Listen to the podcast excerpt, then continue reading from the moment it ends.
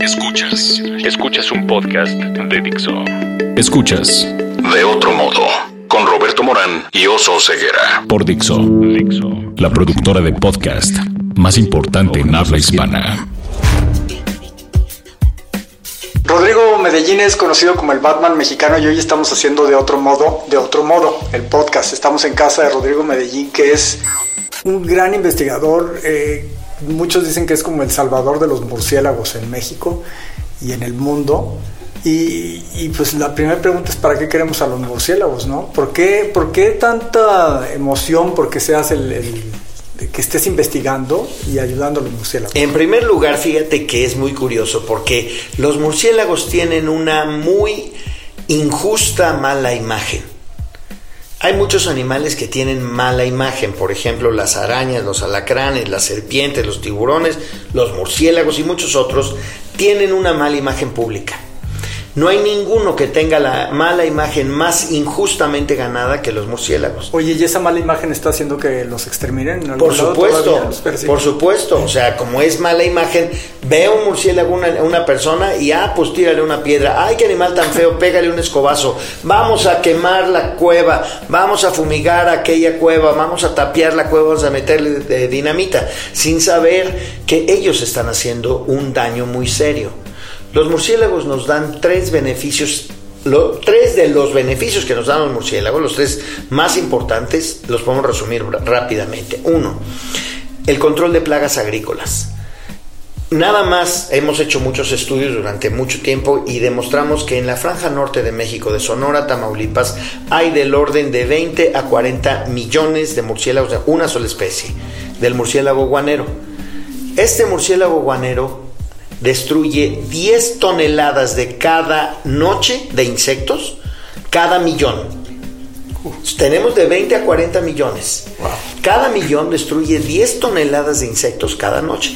Échale números. Piénsale cómo se ven 10 toneladas. Yo me quiero imaginar que pues es este cuarto lleno hasta el techo. Y eso a lo mejor son 10 toneladas. Y eso destruye cada millón cada noche.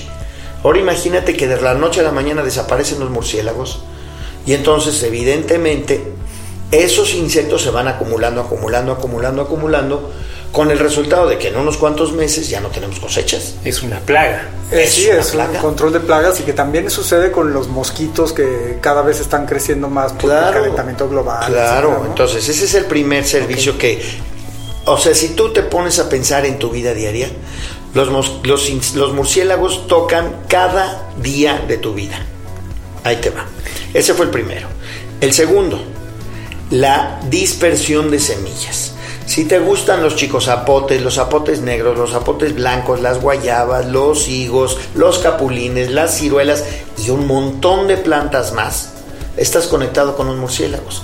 Porque son los murciélagos los que han dispersado las semillas de esas plantas durante millones de años. Y gracias a ellos, hoy tenemos esas plantas como miembros de las comunidades boscosas de México. Y además, tú te acuerdas que el gobierno en un momento dado, creo que ya se olvidó afortunadamente, ponía a los soldados a sembrar arbolitos de medio metro que al mes eran cadáveres ah. para reforestar. Si tú dejas a los murciélagos en paz, ellos siembran entre 2 y 5 semillas por metro cuadrado por noche. 2 a 5 semillas por metro cuadrado por noche. Las transportan y las llevan al lugar. Sí, porque se comen, por ejemplo, una pitaya o una guayaba y los murciélagos defecan en vuelo. Cuando defecan, ahí están las semillas. Eh. Es muy fácil para nosotros ver al pajarito comiéndose el capulín. Ay, mira el, el pajarito va a defecar solamente cuando está perchado y por lo tanto no, no dispersa semillas a las zonas abiertas y además los pajaritos dispersan entre media y una semilla por metro cuadrado por día contra los murciélagos que dispersan entre cuatro y seis veces más semillas que, los, que, las, que las aves. Y esto aquí lo que pasa es que las aves son diurnas y visuales como nosotros. Y los murciélagos son nocturnos y auditivos. No cruzamos universos. De repente lo vemos uno que pasó junto a la luz, ay mira un murciélago, y ya. Pero nadie los ve. Y el tercer beneficio que recibimos es la polinización. Si, si tú vas, por ejemplo, al mundo maya y ves esos árboles majestuosos, enormes que se llaman ceibas, las ceibas, que es el árbol sagrado de los mayas, es polinizado por murciélagos. Los cactos columnares del norte de México son polinizados por murciélagos. Hay muchas plantas que son ecológica o económicamente importantes que deben su existencia a que los murciélagos han estado visitando sus flores por muchos millones de años. Una que nos interesa mucho a los mexicanos, que es el tequila, y el que se ha hablado mucho y se asocia a los murciélagos, porque hasta ahorita el tequila eh, industrializado como está, no, no necesita, y lo pongo entre comillas, al murciélago para polinizarse, ¿no? para reproducirse.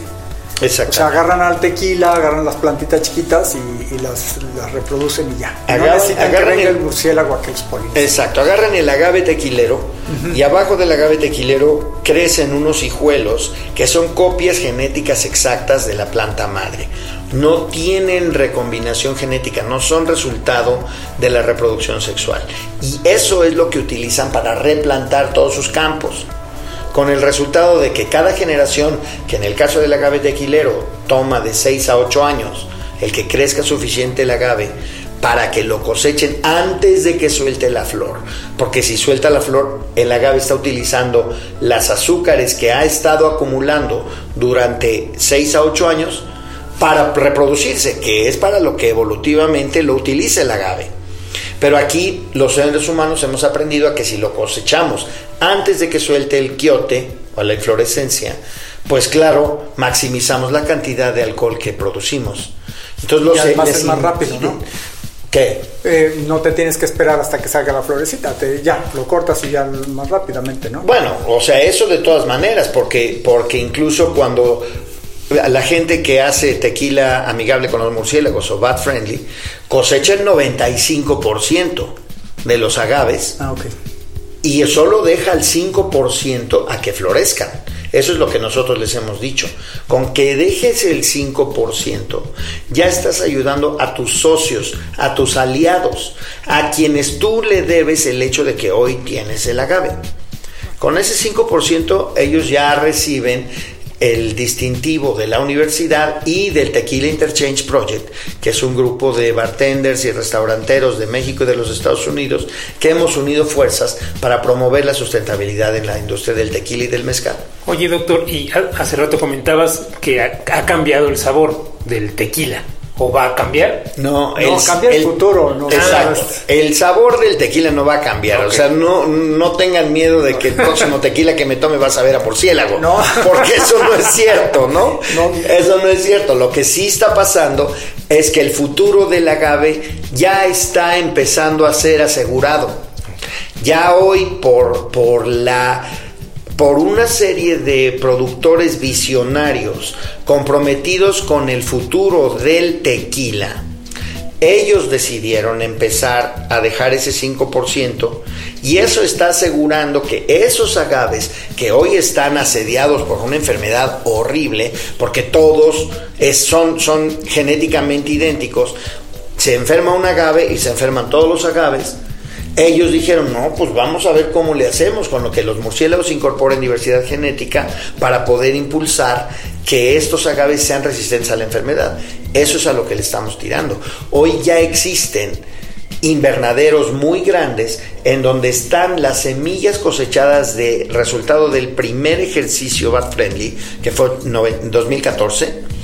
Este, ya ahorita están siendo sembradas las primeras semillas que van a resultar en plantas robustecidas, fortalecidas genéticamente y que van a ser usadas para replantar los campos a partir de semilla, no de los hijuelos. Es como un eh, seguro de que no vaya a suceder como pasó después del boom tequilero que se llenó de, agave por todos lados y de pronto les atacó una plaga y todos acabaron. Exactamente, pero ahora aquí cabe, cabe hacer la referencia que el ser humano es el único animal que se tropieza dos veces con la misma piedra. Estas crisis del agave que estamos viviendo una hoy, ¿no? Este, son, son cíclicas y la gente no se da cuenta. Ahorita que está, ahorita el agave está en alrededor de 25 pesos el kilo de cabeza de agave, cuando hace dos años estaba en un peso. Un peso, ¿no? Y eso es porque no hay. ¿Qué está haciendo la gente? Están sembrando agaves por todos lados. con el resultado de que dentro de cinco años o seis el precio del agave ya se vino para abajo. Se viene para abajo, abandonan los campos, viene la enfermedad, vuelve a perderse los agaves y otra vez va para arriba. Ajá. Cada, cada 10 años, cada 8 años tenemos una crisis de agave.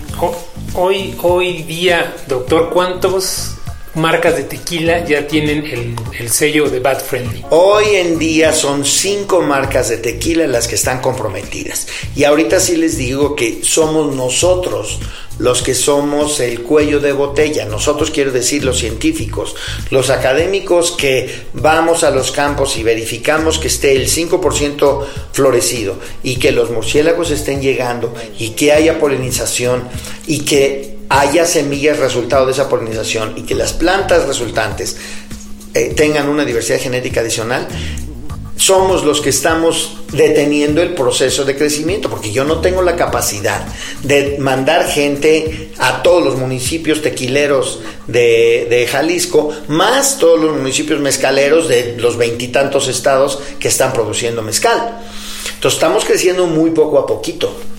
Son cinco ahorita, cinco marcas de mezcal, cinco marcas de tequila y dos marcas de mezcal. ¿Cómo llegaste a esto? ¿Cómo llegaste a saber tanto de murciélagos? A que te digan el Batman mexicano.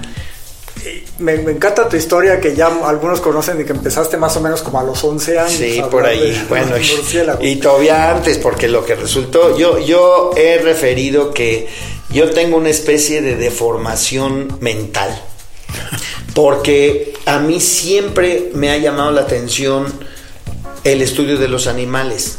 Si ahorita que estamos platicando con ustedes entra alguien con un animalito, lo que sea, me olvido de la entrevista y me pongo a ver qué animal es y cómo lo puedo ayudar. Y eso me ha pasado desde pequeñísimo. Mi primera palabra no fue ni mamá, ni papá, ni caca. Mi primera palabra fue flamingo.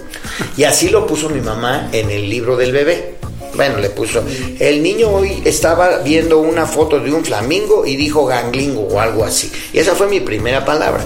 Y de ahí siempre, ¿a dónde quieres ir? Porque es tu cumpleaños. Yo quiero ir al zoológico a ver animales o al campo a ver animales. ¿Qué quieres de regalo? Libros de animales. Ahí están los libros de animales por todos lados.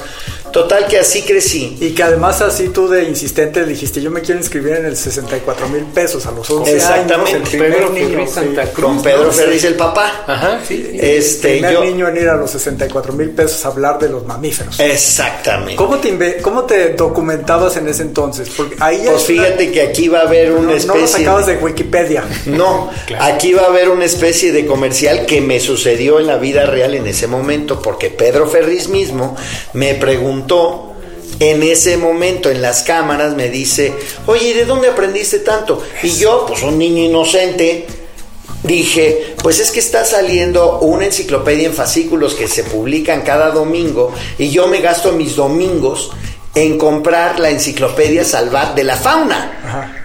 De Félix Rodríguez de la Fuente, un español que ya murió, pero que pues era una maravilla. Yo me los leía de cabo a rabo. Y además veías, ¿no? Eras empírico también, ¿no? o sea, veías un animalito y... Toda la vida, siempre.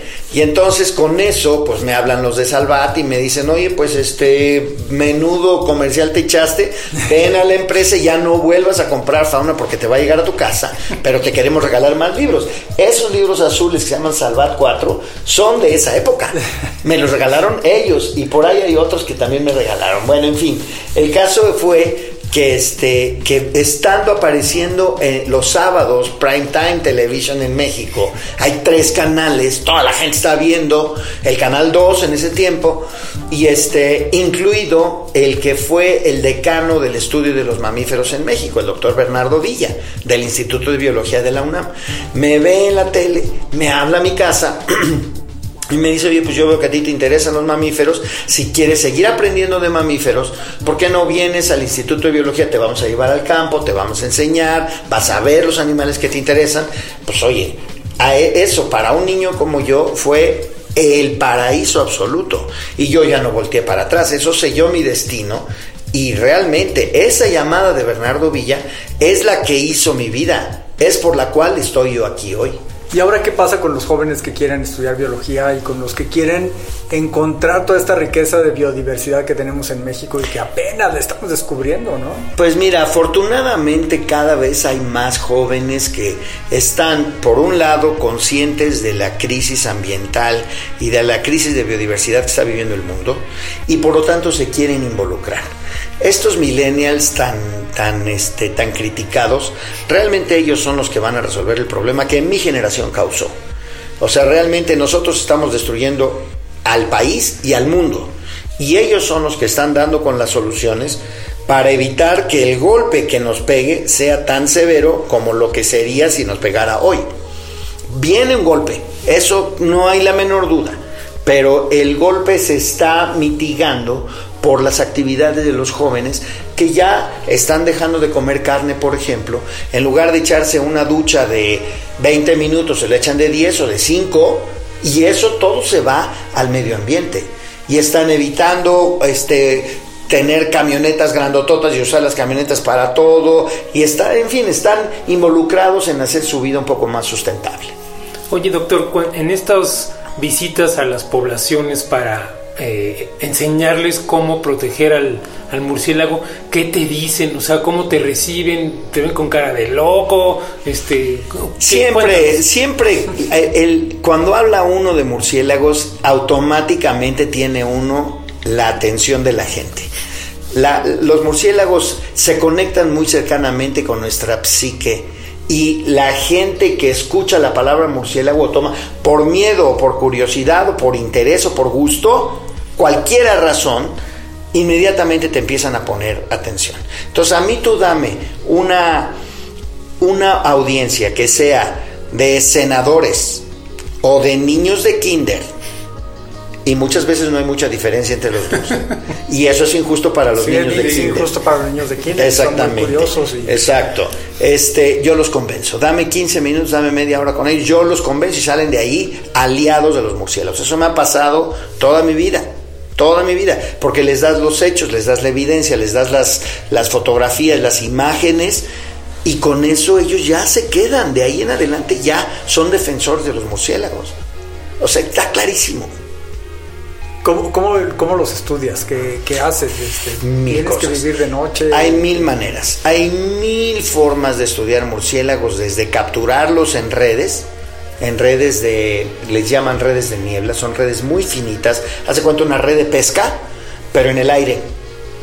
Y, y, ahí se los pones en, la, en el camino de los murciélagos y ahí se atoran.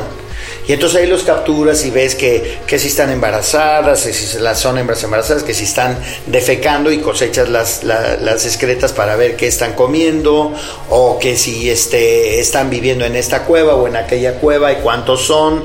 Eh, cómo, se intera cómo interactúan entre ellos, etcétera, por un lado. Por otro lado, hoy existen unos grabadores de alta frecuencia que detectan las llamadas de ecolocalización de los murciélagos, que son frecuencias que no escuchamos los humanos, pero que ellos utilizan para orientarse en el, en el aire.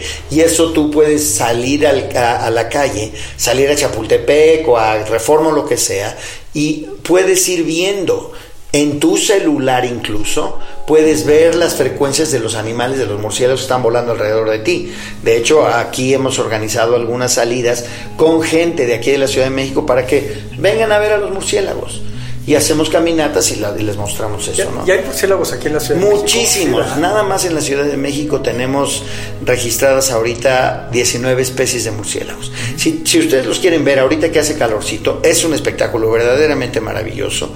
Este simplemente te vas a la plancha del Zócalo o a cualquier otro lugar donde haya luces grandes, blancas, blancas, de esas que atraen muchos bichos. Entonces tú te quedas viendo uno de esos focos y los bichos que están volando alrededor, dale tres, dale cinco minutos y ahí va a pasar un murciélago que va a estar comiendo. Yo todavía me acuerdo que en la eh, oficina del entonces jefe de gobierno Marcelo Ebrard, con el que tuvimos varias reuniones para hacer unas exposiciones que hicimos allí en el centro, él decía, oye, ¿qué es ese ruido que se oye aquí en mi oficina? Él, en la casa del jefe, en, la oficina del jefe de gobierno, hay una colonia de murciélagos ahí.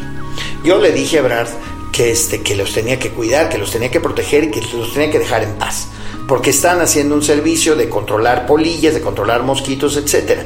Ahora ya no sé el señor Mancera qué habrá hecho con ellos, ¿verdad? Pero ahí están, ahí estaban. Oye, sí, está, perdón, en la, vida urbana, conviviendo con nosotros, perdón, adelante vos. Doctor, ¿y después del murciélago sigue el jaguar? Bueno, no es que después del murciélago siga el jaguar, sino Ya rescaté a los murciélagos, ahora voy por Para nada, no he rescatado a los murciélagos. En muchos eh, colegas y yo trabajamos durante por lo menos dos décadas para entender cuáles eran las necesidades de conservación del murciélago magueyero menor y para echar a andar acciones específicas de conservación y para hacer mucha educación ambiental. Y a raíz de eso, en 2013, en octubre de 2013, el gobierno mexicano anunció que el murciélago magueyero menor, Leptonicteris yerbabuene, había dejado de ser una especie en peligro de extinción y se convierte en una especie recuperada. Perfecto, ahora los Estados Unidos, cinco años después de que lo declaramos nosotros fuera de peligro, ellos lo declaran. Está bien que lo declaren porque es realmente lo que se necesita, pero nos faltan muchas especies por rescatar mucho de la imagen positiva del murciélago que recuperar y fortalecer ante los medios, ante la gente, ante el público, y eso está creciendo, se está avanzando, pero todavía nos falta muchísimo. Y, conocer muchísimo, por ahí hay algunas personas, bueno, el presidente de Estados Unidos que está proponiendo una, una barda entre Estados Unidos y México con lo que va a interrumpir la migración de tantas especies que, el pobre amigo no tiene la menor idea de lo que está diciendo. O sea, este señor no se ha parado más que en los, en, los centros de población. Él nunca ha estado parado en el río Bravo o en el río Colorado o en ningún bosque. Precisamente de ahí viene su odio o su falta de entender a este, eh, este tipo de cosas. No entiende nada porque no conoce nada.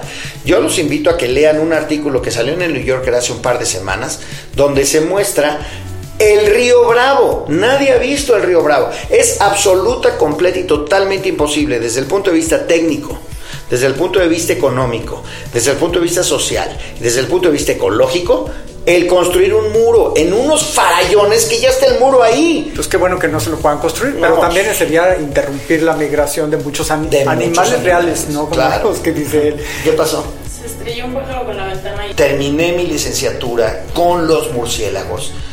Yo pensé que México no se podía dar el lujo de tener a alguien tan especializado como solamente trabajar en murciélagos. Entonces mi posgrado lo hice todo sobre todos los mamíferos que no son murciélagos en la selva lacandona. Con tapires, con jaguares, con pumas, con ocelotes, con monos, etc. Y ya habiendo conocido, aprendido, estudiado de esos otros grupos, entonces ya regreso a México con la autoridad suficiente como para poder estudiar murciélagos y otros mamíferos.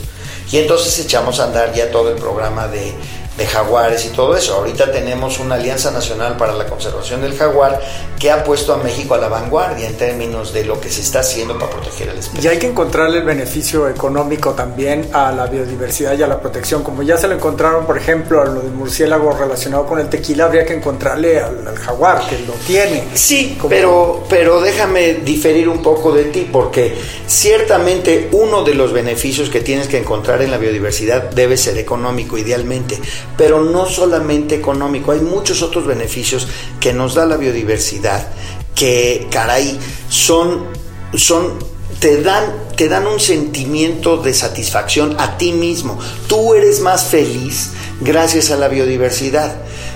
O sea, tú imagínate sin parques, sin jardines. Para mí, el hecho de dormirme, de, de, conciliar el sueño aquí en mi casa, o esté yo en Ginebra, o esté yo en Washington, el pensar que en el, en el templo maya del hormiguero en Campeche hay en ese momento en que yo me estoy durmiendo una hembra de murciélago que está con su cría colgada de, de ella y que viene el macho a darle de comer y le va a traer una ratita, un pájaro, etcétera, eso, perdón, pero a mí me hace conciliar el sueño. Hay otras personas que dicen, a mí lo que me gusta es pensar que a 20 kilómetros, no más, 20 kilómetros de donde estamos aquí sentados, hay linces silvestres ahí en Parres, camino a Cuernavaca. Y el, el sentir, el pensar que están los linces ahí, me da paz interior. Ese es un beneficio que nadie le pone atención, nadie lo considera en su vida, no está en las cuentas públicas, ni siquiera en nuestro presupuesto. El observar aves es, otro, es otro, otra derrama de muchos beneficios para los seres humanos que recibimos de la biodiversidad, pero nadie la toma en cuenta. El, el senderismo ayuda, o sea, definitivo, o sea, el senderismo es una parte, o sea, uno de los enlaces que los seres humanos hemos perdido por ya varias décadas y que eso es lo que me preocupa de los millennials, es el vínculo con el mundo natural. Ya la gente no está saliendo de campamento, ya la gente no está viendo, saliendo a ver aves, saliendo a caminar simplemente en un bosque. Ya no lo hacemos. O sea, tenemos aquí nuestro primer parque nacional decretado en 1917, el Desierto de los Leones, que caray, ¿por qué no lo aprovechamos más? Y así está, bueno, pues desde Tepoztlán hasta la Selva, la Candona o el Pinacate. Todo eso son beneficios directos a la población mexicana que no, no tanta gente está aprovechando. México tiene mucho más potencial ecoturístico que lo que tiene Costa Rica, por ejemplo. Y sin embargo, en Costa Rica, el ecoturismo representa la entrada número uno. Número uno. En un país de este tamaño, chiquititito, que no tiene ni la quinta parte de la biodiversidad mexicana. Aquí tenemos un potencial sensacional, maravilloso, y sin embargo vemos que cada candidato a presidente o cada presidente que entra se olvida de la biodiversidad. Yo quiero que les pregunten a los candidatos que tenemos hoy cuál es su agenda ambiental. No tienen la menor idea. Lo que les interesa es el billete hoy. Punto. Es una desgracia. Vamos con las preguntas. Vamos. A ver, doctor, ¿cuál es tu palabra favorita? Ave María Purísima. Esas son tres. Mi palabra favorita. Pues no creo que yo tenga una palabra favorita, fíjate. Porque no, no se puede tener una palabra favorita, porque es una palabra favorita que te gusta escuchar, que te gusta este, usar tú, o que, o que te gusta qué, que te gusta porque es como se ve, o cuál es la palabra favorita de alguien no se me hace una, una, pregunta justa. Bueno, ¿cuál es tu palabra menos favorita? Pues no es una palabra, es un concepto y es la ignorancia. ¿Qué te prende creativamente, espiritualmente? ¿Qué me prende creativa, espiritualmente? Lo que más me prende siempre es cuando estoy con un nuevo grupo de estudiantes jóvenes en el campo y le pongo al más joven un murciélago en la en la mano. Verle los ojos, cómo le cambia la, la expresión en los ojos a ese muchacho, a esa muchacha, eso es lo que más me prende en la vida. ¿Qué no te prende? La... Eh, ¿Cómo se dice? La, este, la apatía, la indiferencia por el mundo natural, pues más bien me prende al revés. Eso me da coraje no me, no me prende pues la apatía, ¿no? Cuando, cuando tú estás hablando de lo que sea, tú estás hablando de lo que sea y no, y no hay, no hay este interlocución, no hay interacción, pues yo me dedico a otra cosa, ¿no? Me da flojera. ¿Qué, qué sonido o ruido te gusta? Lo que el, probablemente el ruido, y eso lo estaba yo pensando ayer precisamente que está cayendo un tormentón allá en la Reserva del Cielo en Tamaulipas, es el sonido de la lluvia. ¿Qué sonido o ruido odias? el este, la, la típica, las uñas en el pizarrón. ¿Qué otra profesión intentarías? Ah, definitivamente. Si yo no hubiera sido biólogo, yo hubiera sido chef. Me encanta cocinar. ¿Qué otra profesión no intentarías? Banquero definitivamente no, para nada. Por último, si existiese el paraíso y llegaras, ¿qué te gustaba? ¿Qué te gustaría oír? Me gustaría oír que hay armonía entre los seres humanos y el mundo natural que los rodea. Me gustaría ver que todos los humanos aprecian valoran y disfrutan de la biodiversidad. Ese sería mi paraíso.